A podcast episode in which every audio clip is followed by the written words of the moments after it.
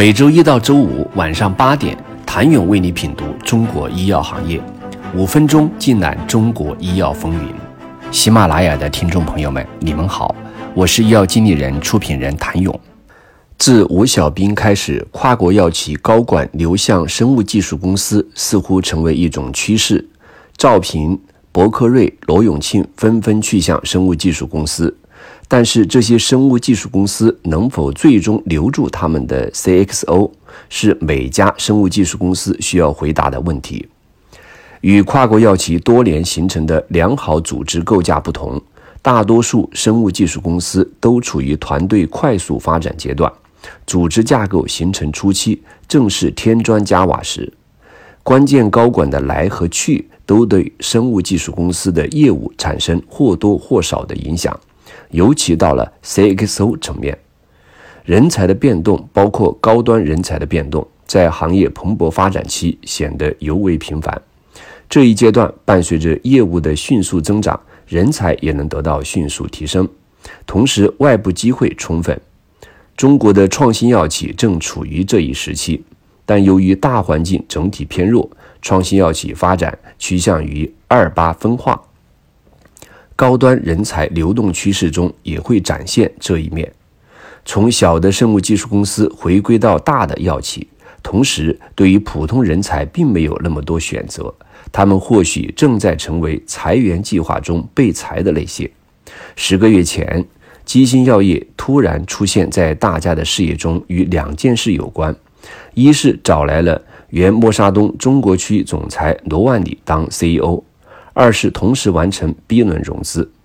当时，基星药业的创始人兼董事长表示，罗万里是中国最具影响力的生物制药领导者之一。他在组织团队建设以及将中国患者急需的创新药物引入中国市场方面，拥有卓越的专业知识。非常期待罗万里带领基辛走向未来。罗万里也曾表示。基辛拥有差异化的发展策略，不断拓展的药物管线和才华横溢的团队，所有这些都是使基辛成为他的最佳选择的原因。他期待在帮助公司实现强劲发展的基础上，将这些创新疗法带给患者。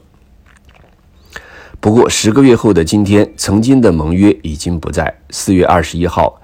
默沙东全球总裁兼首席执行官宣布了一个重大人事任命：罗万里将于八月份回归默沙东，领导默沙东人类健康国际部，并加入默沙东执委会，直接向 CEO 汇报。此任命自二零二二年八月一号起生效。据悉，罗万里上任后常驻瑞士，将负责默沙东在美国市场以外一百多个市场的健康业务。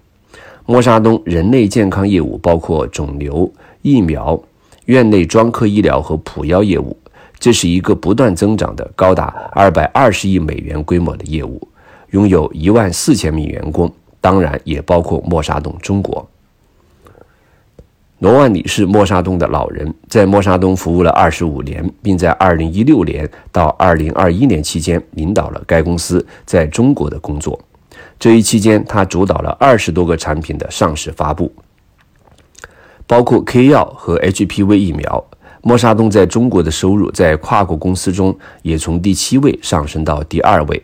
在不到一年的任职时间，罗万里也为基星做了不少事，比如扩大了基星与 CYTK 公司的合作关系，在中国开发后者的心衰药物。最近，他还带领基星与生物科技公司。而 ENZ 达成了两种脑花眼候选药物的授权协议。无独有偶，两个月前，从罗氏跳槽到军事生物担任首席商务官的钱威也回归了原公司罗氏中国制药，负责罗氏肿瘤领域的工作。